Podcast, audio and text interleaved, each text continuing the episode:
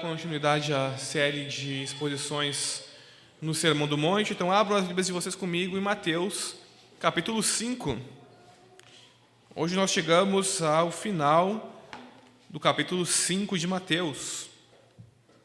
Então, depois de longos quatro meses, nós vencemos o primeiro dos três capítulos do Sermão do Monte no Evangelho de Mateus, que vai do capítulo 5 até o final do capítulo 7. Então, ainda temos uma pequena jornada pela frente para aprendermos a respeito dos ensinos de Jesus, das palavras de Jesus por meio do evangelista Mateus.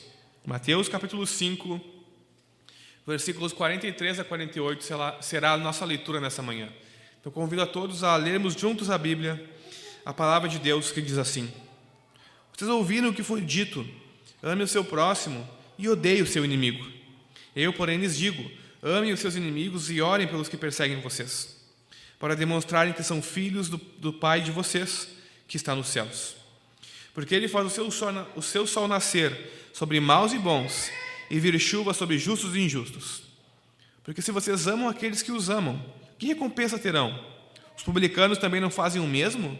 E se saudarem somente os seus irmãos, o que é que estão fazendo demais? Os gentios também não fazem o mesmo? Portanto, sejam perfeitos, como é perfeito o Pai de vocês, que está no céu. Até aí, irmãos. Vamos orar uma vez mais? pedir a bênção de Deus sobre a nossa mente e coração. Senhor, estamos diante de Ti e te pedimos, abençoa-nos, Deus, com a Tua palavra. Fala conosco, Senhor. Nós nos reunimos aqui nessa manhã em Teu nome e em Teu nome somente nós temos a salvação, porque não há outro nome dado entre os homens, nos céus, na terra ou debaixo da terra, pelo qual importa que sejamos salvos. Só o Senhor Jesus é o Rei do universo, o Senhor de todas as coisas, e a tua palavra ela é a verdade. Céus e terra passarão, tudo que nós conhecemos desaparecerá, mas a tua palavra permanecerá para sempre. Então, nessa manhã, Senhor, abre os nossos olhos espirituais, abre os olhos do nosso coração e faz-nos atentar com as coisas que são eternas, as coisas espirituais, que nós possamos nos aproximar de Ti em arrependimento e em confissão e também em confiança de que o Senhor nos recebe, então nos instrui o modo que devemos viver nesse mundo quebrado e caído por causa do pecado, Senhor. Abençoa-nos, fala conosco, Deus, ajuda-nos a vivermos de acordo com o chamado que recebemos de Ti por meio do Evangelho. Amém, Jesus. Amém, irmãos. Irmãos, o N.T. Wright, ao comentar essa passagem, ele conta uma história bem interessante de um homem que teve que se afastar a negócios de sua família por cerca de três ou quatro dias. E ele tinha um filho pequeno, de aproximadamente nove ou dez anos, então ele chama o seu filho para uma conversa, né, de homem para homem, para o filho dele assumir o lugar enquanto ele estiver fora. E ele pede para o filho que ele fizesse exatamente o que o pai faria se o pai estivesse em casa. Então o pai vai tranquilo, sabendo que a sua esposa irá cuidar dos seus filhos, e tem aquele menino que em breve será um homem representando o seu pai ali em casa. É claro que aquele pai tinha em mente que o menino ajudasse a mãe a lavar a louça, a guardar as coisas, a pôr o lixo para a rua, a fazer os afazeres domésticos de casa, a cuidar dos seus irmãos menores. Mas ao retornar, então aquele homem pergunta à sua esposa como o filho havia se comportado. E a esposa respondeu que naqueles dias que ele tinha viajado, o menino tinha se comportado de forma muito estranha. Para começar, ele tomava o café da manhã e depois de tomar o café da manhã, ele ia lá, preparava outra xícara de café, ia para a sala, colocava a música num tom eh, bastante alto e começava a ler o jornal por cerca de 30 minutos e depois saía irritado, xingando as pessoas. Vejam, aquele filho levou ao pé da letra demais aquilo que o pai estava pedindo para que ele fizesse enquanto ele estava fora. Então o pai ele percebe, né? O filho obedeceu bem demais. é. O pai pediu, olha, age exatamente como eu agiria. Ele foi lá e fez, ficou irritado, leu o jornal, tomou café demais, só não saiu para trabalhar porque a mãe não deixou. Irmãos, essa história ela nos serve para nos lembrar de que o objetivo de Jesus com o Sermão do Monte é que nós sejamos imitadores do nosso Pai Celestial, exatamente como Jesus. Então a passagem que nós lemos, ela é a culminação do ensino de Jesus até aqui e serve como uma ilustração vívida do que é ser filho do nosso Pai Celestial. Em 1958, um homem chamado William Norman Pittinger escreveu um artigo criticando C.S. Lewis. Para quem não sabe, acho que todos devem conhecer C.S. Lewis. Ele é o escritor das famosas Crônicas de Nárnia, do livro Cristianismo Puro e Simples, um grande apologeta e um grande intelectual. Mas esse homem, William Pittinger, uh, escreve um artigo acusando Lewis de não se importar com o sermão do monte, em particular com aquelas passagens difíceis, como a que nós lemos hoje. Acabou que Lewis decidiu responder o artigo daquele homem. Então, a primeira lição para nós aqui, né? Se nós fôssemos criticar C.S. Lewis, deveríamos esperar que ele morresse primeiro, né? Para ele não nos responder e nos humilhar. Bom, brincadeiras à parte, Lewis responde o seguinte: Quanto ao se importar com o Sermão do Monte, se caso se importar aqui significa gostar ou desfrutar, imagino que ninguém se importa com o sermão do monte. Quem gosta de ser golpeado em sua face com uma marreta? Mas ele não para por aí, ele consegue. Mal consigo imaginar uma condição espiritual mais mortal do que a de um homem que pode ler uma passagem do Sermão do Monte com prazer tranquilo. Irmãos, essa passagem que nós lemos é como que nós estamos sendo golpeados com uma marreta na face. Nós não podemos ler essa passagem, as outras passagens difíceis do Sermão do Monte, com uma tranquilidade na alma e no coração. Tudo bem, é isso aí mesmo, está certo, vamos seguir a nossa vida. Jesus era um cara legal. Em outras palavras, o que Lewis quer dizer é que passagens como essa que nós lemos são pessoalmente desafiadoras. Por isso a imagem da marreta na nossa face. Ninguém lê essas passagens e fica descontraído. E diz, ah, não, é amar o nosso inimigo é algo maravilhoso. Eu aprovo 100%. Onde que eu assino aqui? Não, esse tipo de passagem é como ser acertado pelo Espírito Santo na face com uma marreta. Essas palavras de Jesus nos fazem refletir ou querer e, e ou querer convidar Jesus a trabalhar em nós para que possamos amar os nossos inimigos ou viramos as costas para o ensino dele, pensando a respeito do completo absurdo que acabamos de ouvir. Para aí, até aqui estava bom. Agora, amar os inimigos, aí já é demais, Jesus. Ou nós temos essa atitude, ou nós olhamos para nós mesmos com aquele golpe duro de uma reta do Espírito Santo e dizemos: Jesus, vem no meu coração e me ajuda a amar os meus inimigos, porque eu não faço isso. Irmãos, essa manhã eu quero abordar essa passagem que nós lemos com vocês com três perguntas, três perguntas fundamentais. A primeira delas é: quem são os meus inimigos? A segunda é: como devo amar os meus inimigos? E a terceira é: por que devo amar os meus inimigos? Quem, como e por quê? Nessa passagem, Jesus está corrigindo a perversão da lei do Antigo Testamento nos próprios dias dele. No versículo 43 ele diz o seguinte: vocês ouviram o que foi dito pelos líderes religiosos da época: ame o seu próximo e odeie o seu inimigo. A segunda parte da citação de Jesus, e odeie o seu inimigo, não se encontra em lugar nenhum do Antigo Testamento. É, na verdade, não um mandamento bíblico, mas uma perversão do ensino do Antigo Testamento na época de Jesus. Qual era o ensino do Antigo Testamento? Era, por exemplo, o de Levítico 19, 18, que nós devemos amar o próximo como a nós mesmos. O que acontece é que com o tempo, os mestres judeus eles passaram a ensinar que você devia amar apenas o seu próximo no sentido mais estreito possível. Ora, quem é meu próximo no sentido mais estreito possível? É a minha família. São os meus vizinhos.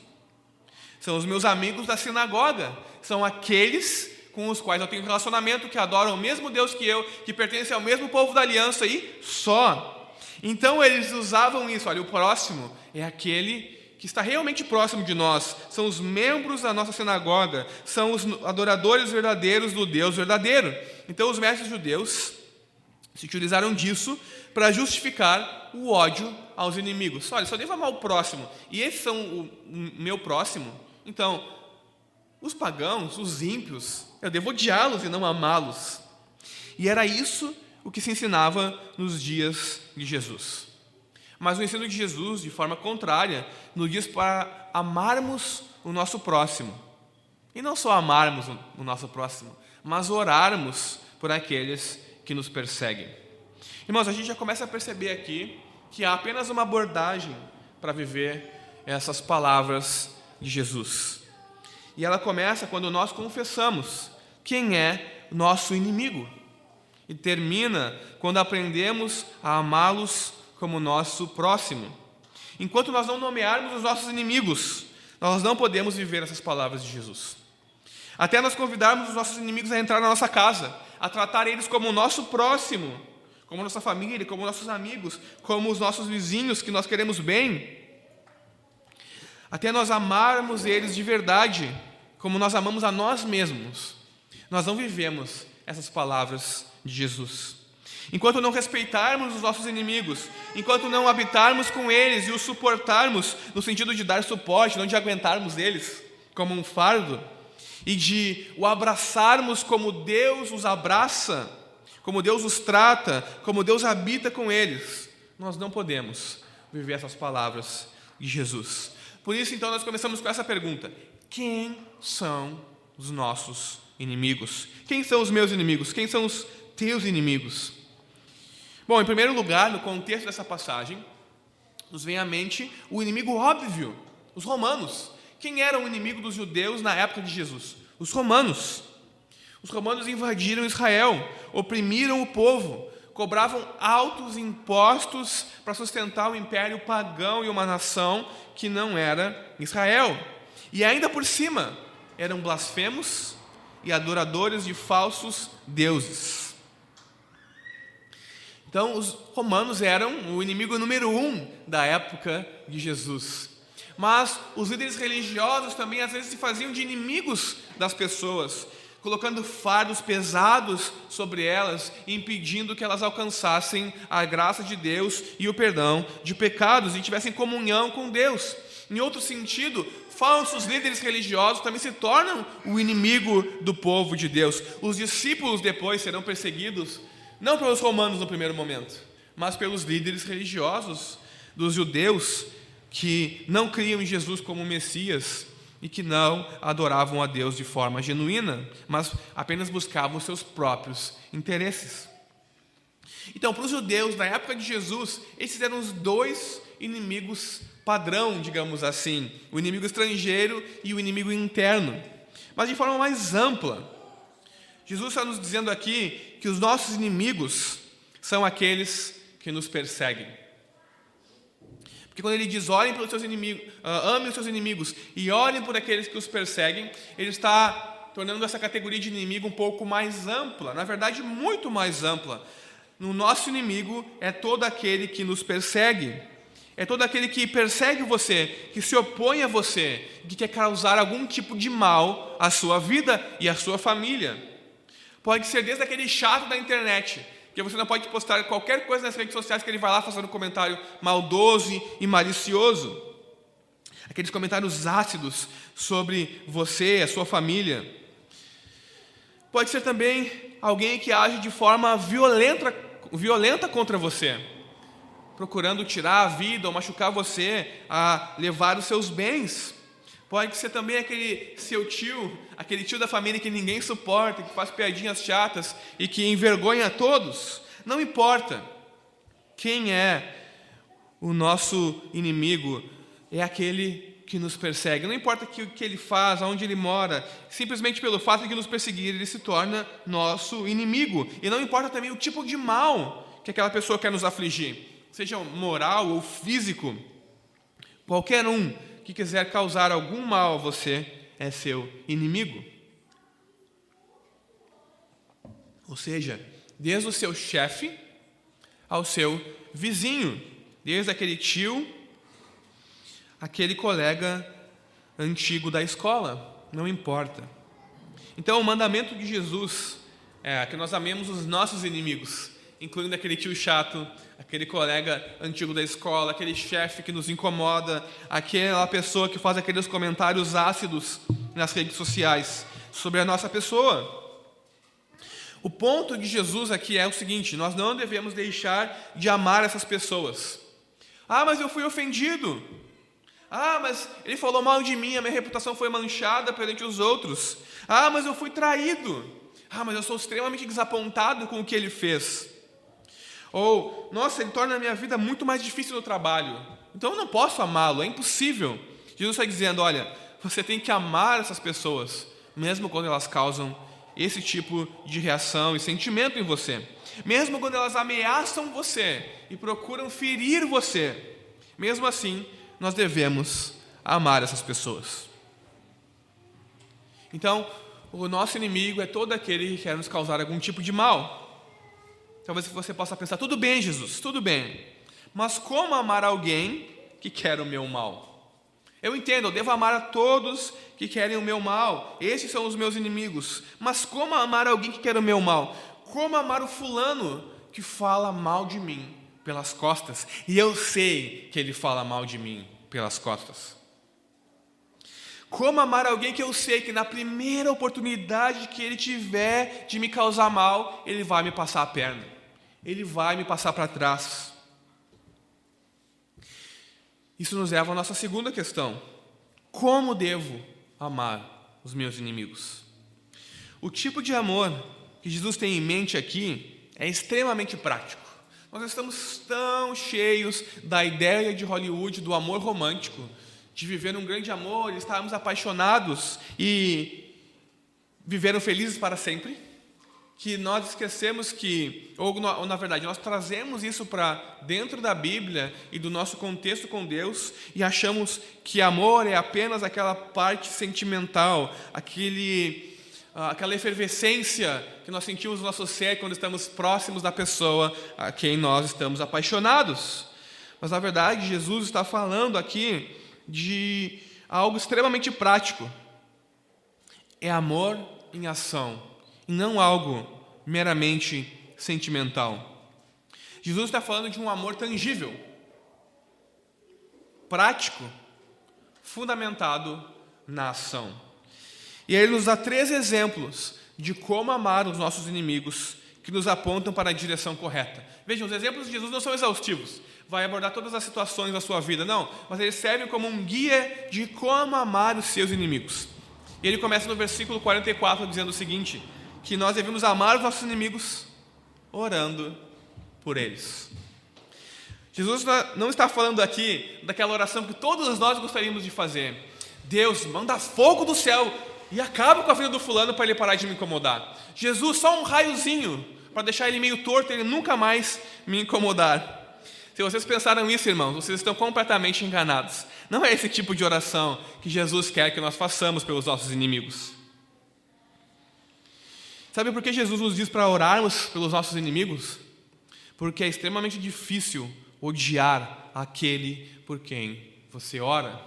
É extremamente difícil nós estarmos pedindo que Deus abençoe uma pessoa e guardarmos rancor e ódio por ela. Porque orar pelos inimigos é interceder pelo bem deles, pela salvação deles, para que se arrependam, para que recebam a vida eterna. Esse é o exemplo de Jesus.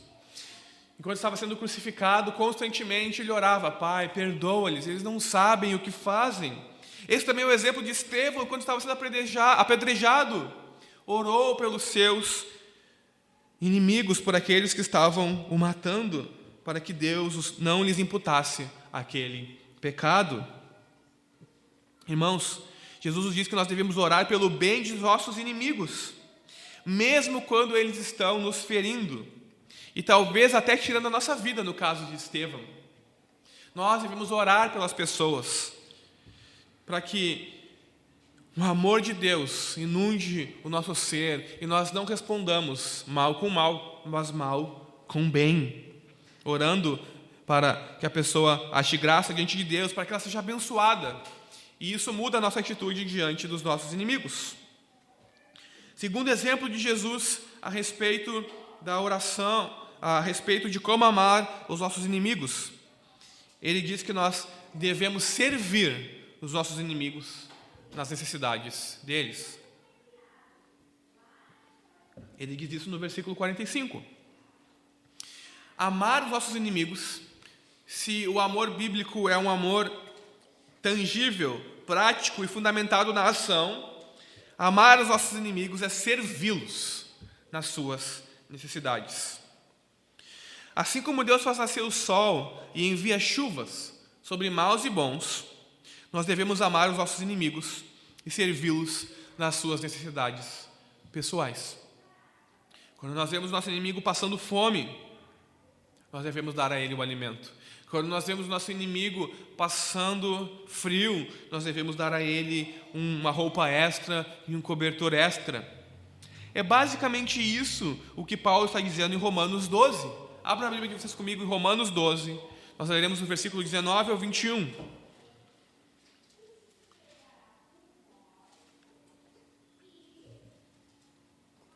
Romanos 12, versículos 19 a 21. Diz assim a palavra de Deus: Meus amados, não façam justiça com as próprias mãos. Não deem lugar à ira de, mas deem lugar à ira de Deus, pois está escrito: A mim pertence a vingança, eu é que retribuirei, diz o Senhor. Façam o contrário. Se o seu inimigo tiver fome, dele de comer. Se tiver sede, dele de beber. Porque fazendo isto, você amontoará brasas vivas sobre a cabeça dele. Não se deixe vencer pelo mal, mas vença o mal com o bem. Então, amar os nossos inimigos é servi-los nas suas necessidades pessoais. Amá-los é servi-los mesmo, mesmo quando eles não estão nos servindo de volta. Veja, Jesus não está dizendo aqui, olha, ame o seu inimigo servindo a ele. E se ele estiver frio, vai lá e dê um, um, uma roupa extra sua. E você o verá muito obrigado e vocês serão amigos. Não, muito provavelmente essa pessoa irá pegar aquilo que recebeu de você e virar as costas. E nem um muito obrigado você ouvirá. Por isso que Jesus está dizendo que amar os nossos inimigos é servi-los mesmo quando eles não estão nos servindo, mesmo quando eles não são gratos, mesmo quando eles não estão nem aí para nós, mesmo quando eles só estão esperando a próxima oportunidade para nos causar mal, nos passar para trás. Irmãos, Dostoiévski certa vez disse o seguinte: o amor em ação é muito mais terrível do que o amor em sonhos. É exatamente desse tipo de amor que Jesus está falando aqui. Amar o outro e não receber de volta aquilo que você espera, um obrigado, a recompensa pelo seu amor, é terrível, machuca, é doloroso. É mais terrível do que, do que o amor nos sonhos, onde tudo é perfeito, onde nós amamos e somos amados de volta. Jesus está falando de algo que não é fácil e que parece terrível e não natural para nós. É esse o tipo de resposta que Jesus espera dos seus seguidores para sobre amar os seus inimigos. Mas Jesus nos dá um terceiro exemplo. Ele continua e nos dá um terceiro exemplo. Depois de dizer que nós devemos orar pelos inimigos, depois de dizer que nós devemos servir os nossos inimigos, ele diz que nós devemos saudar os nossos inimigos. Você deve pensar, agora fica mais fácil, não dá para saudar os nossos inimigos, esse aqui é mais fácil, vamos começar por esse. Hum. Saudar os inimigos, irmãos, é amar os seus inimigos. À primeira vista parece algo de não tão grande importância, extremamente simples. Então nós decidimos, vamos começar por esse. E aí, fulano, tudo bem? Pronto, Jesus, dei o primeiro passo a amar o meu inimigo. Mas se nós somos sinceros conosco mesmo, nós vamos confessar que a nossa tendência e tentação é evitar as pessoas com quem nós estamos em conflito. Se nós brigamos com o nosso cônjuge, o que nós temos a tendência a fazer é nos trancar no quarto e não olhar para ela. Porque eu não quero ver aquela pessoa nem pintada de ouro por um momento. Eu não quero saudar ela. Oi, amor, tudo bem? Não, nós queremos distância, nós queremos nos afastar, ficarmos afastados. Irmãos, quando nós estamos em conflito com uma pessoa, nós não, vê, não vamos nos mesmos lugares que sabemos que ela frequenta. Porque nós não queremos o quê? Dar de cara com ela. Tem que dizer, oi fulano, tudo bem? Como é que você está? Ou pedir perdão, ou ter aquela conversa chata, que nós consideramos chata, onde a pessoa vai se justificar e tentar nos convencer daquilo que ela fez. Quando nós vemos fulano na esquina, nós atravessamos a rua para evitar contato visual, se nós estamos brigados. Quando as pessoas nos ferem, nós fazemos de tudo para não ter que cumprimentar aquela pessoa. Nós nem sequer atendemos as ligações delas. Não, eu tenho aqui a minha família, meu trabalho, eu tenho os meus filhos, eu estou de férias. Nós arranjamos mil desculpas para não ter que vermos aquela pessoa, atendermos a sua ligação, conversarmos com ela. Mas Jesus nos chama, irmãos, para amar os nossos inimigos e recebermos eles de forma calorosa, com alegria, quando os encontrarmos. Porque nós não devemos pagar o mal com o mal. Nós devemos pagar o mal com o bem. Então, o que Jesus está querendo dizer aqui com saudar os inimigos é honrá-los, mesmo quando eles não merecem ser honrados. É querer o bem deles, mesmo quando eles não merecem que nós queiramos o bem deles. É recebermos eles calorosamente, independente de onde estivermos, mesmo quando eles não merecem que nós os recebamos dessa, janeira, dessa maneira. E mesmo quando eles não se preocupam conosco, nós devemos nos preocupar com eles de maneira genuína. Isso é saudar os inimigos. Mas esses exemplos de Jesus nos deixam com a nossa última questão pairando no ar. Por que eu devo amar os meus inimigos? Se eles fazem exatamente isso comigo, por que, que eu devo amá-los? Do nosso ponto de vista, eles certamente não merecem que nós os amemos. Os nossos inimigos não merecem o nosso amor, só o nosso ódio. Vejam, os judeus criaram toda uma teologia para dizer que nós devemos odiar os nossos inimigos. Do ponto de vista humano, eles estavam corretos. Os nossos inimigos não merecem o nosso amor. Eles não têm nenhum direito sobre o nosso amor. Eles não têm nenhum direito de receber o nosso amor.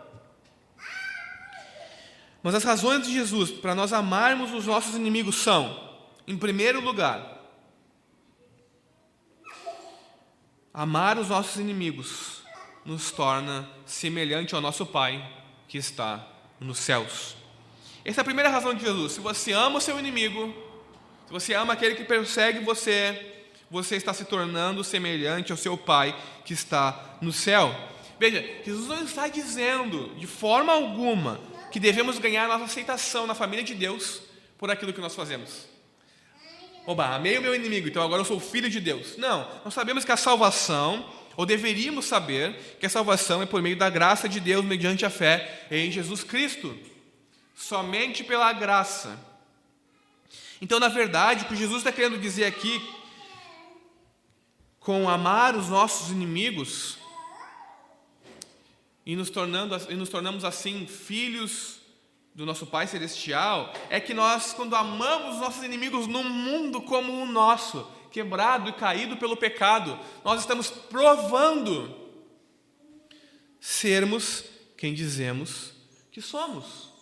Nós não dizemos que somos filhos e filhas de Deus. Nós amamos os nossos inimigos Eis a prova prática de sermos filhos e filhas de Deus. Porque quando nós agimos como nosso Pai que está nos céus, nós mostramos ao mundo que somos seus filhos. E irmãos, Deus ama os seus inimigos. Deus nos amou quando nós éramos seus inimigos e morreu por nós, quando tudo o que fazíamos era pecar e blasfemar e odiar o seu santo nome e a sua santa palavra. Deus ama os seus inimigos. Nós um dia fomos inimigos de Deus, então, pela graça e poder que há em Jesus, nós nos tornamos filhos dele, pela obra de Cristo na cruz. E Deus hoje ainda continua amando os seus inimigos.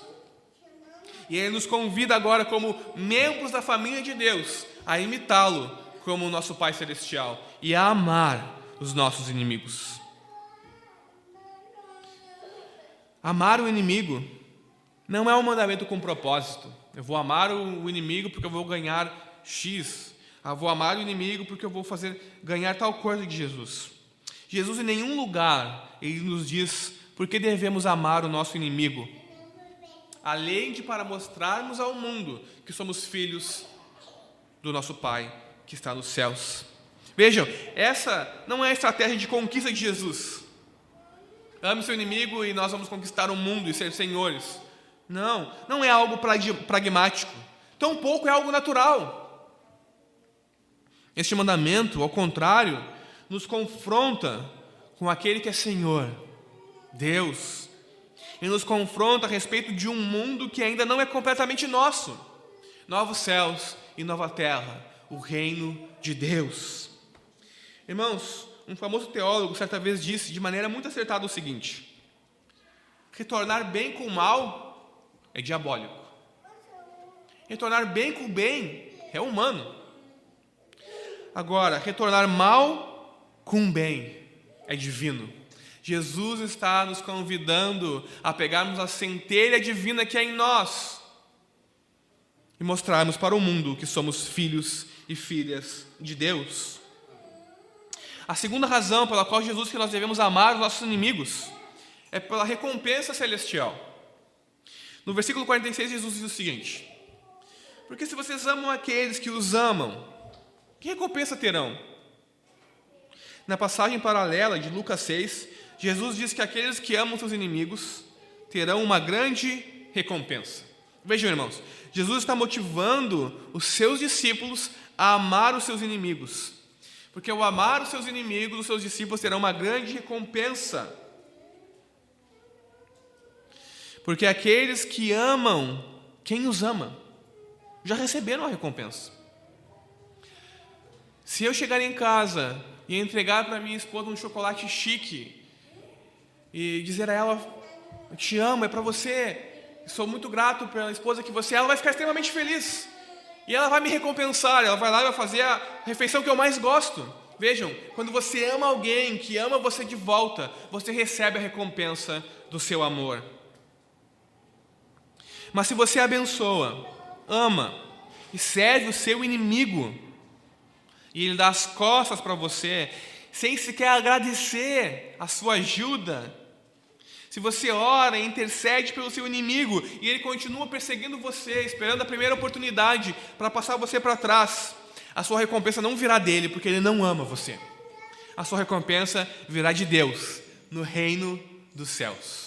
É isso que Jesus está dizendo. Esse é um motivo que Jesus está nos dando. Se você ama o seu inimigo, você vai ser recompensado por Deus nos céus. A última razão, irmãos, que Jesus nos dá para amar os nossos inimigos é que esse tipo de amor comunica o Evangelho para as pessoas que mais precisam dele os nossos inimigos. As pessoas que mais precisam do Evangelho nesse mundo são os nossos inimigos, porque elas também são inimigos de Deus.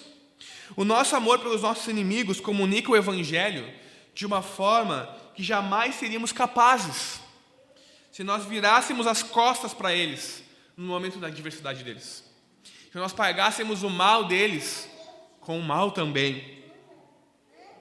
Se apenas nós orássemos para Deus consumir os nossos inimigos e Deus os consumisse, eles não seriam salvos, eles não alcançariam o arrependimento. Então, quando nós vencemos o mal com o bem, nós damos um testemunho poderoso do Evangelho e do Deus de amor a quem servimos, um Deus que ama os seus inimigos. Mas Jesus ele nos chama além da paciência com os nossos inimigos, para amar e servir os nossos inimigos. Ele nos chama além de vencer o mal com o bem, para buscar a perfeição do nosso Pai que está no céu. O versículo 48 diz o seguinte: Portanto, sejam perfeitos, como é perfeito o Pai de vocês que está no céu. Essa é uma perfeição que nós não podemos alcançar nessa vida, nesse mundo, mas a qual nós devemos aspirar. O amor perfeito de Deus fluindo em nós por meio do amar os nossos inimigos. Deus nos amou quando ainda éramos inimigos dele. E quando não tínhamos nada a oferecer em troca, Deus nos amou e deu tudo por nós. Então, todas as vezes que eu e você acharmos difícil amar o nosso inimigo, nós devemos lembrar que Deus nos amou quando nós éramos seus inimigos. E nós devemos nos lembrar que o amor que nós temos que dar a eles é o amor que nós temos recebido de Deus, como filhos e filhas que somos. O amor que damos é o amor que recebemos, é o amor do nosso Pai Celestial em Cristo Jesus, o Filho de Deus. Irmãos, como eu disse no início, o objetivo de Jesus nessa passagem é que sejamos imitadores do nosso Pai Celestial, exatamente como, como Ele, como Jesus. Que sejamos filhos e filhas em quem o amor de Deus resplandece, como o sol no meio-dia. E não existe um testemunho mais evidente de que somos filhos e filhas de Deus do que amar os nossos inimigos. Amar os inimigos é a prova prática que encerra tudo o que Jesus disse até aqui no Sermão do Monte.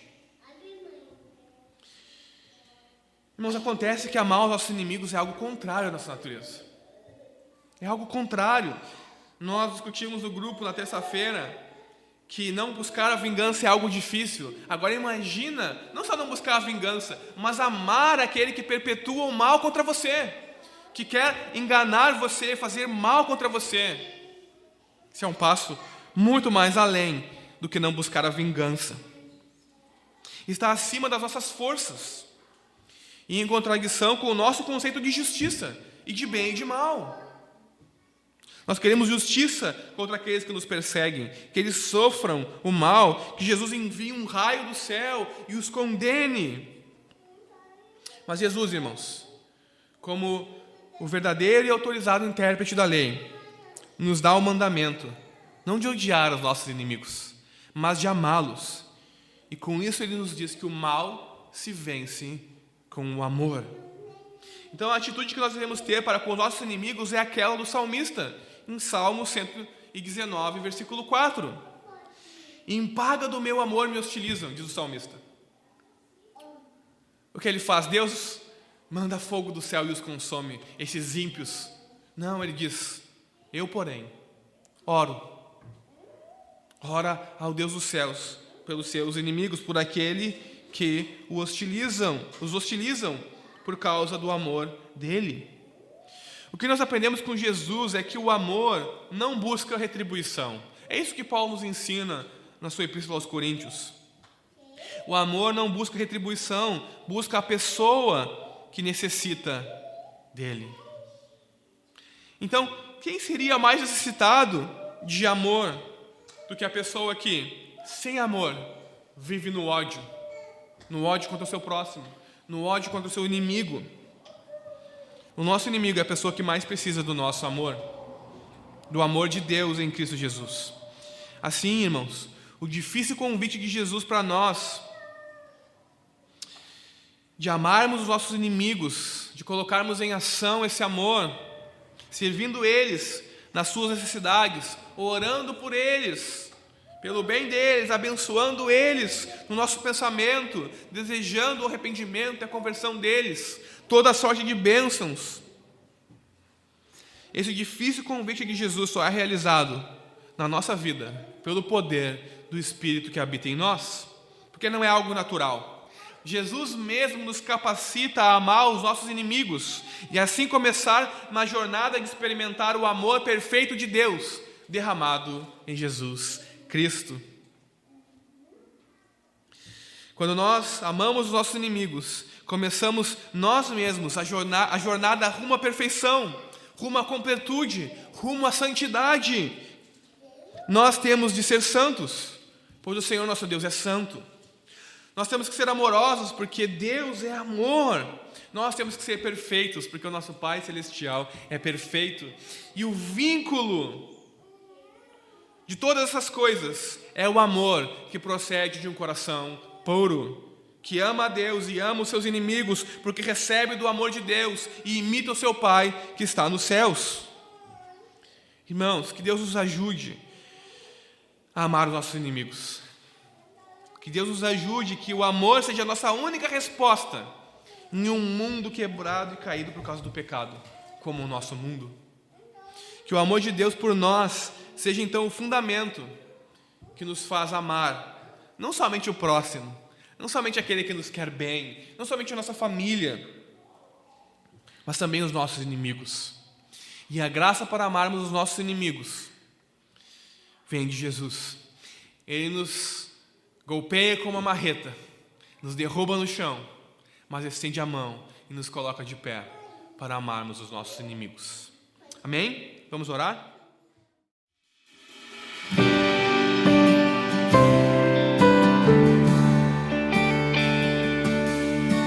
A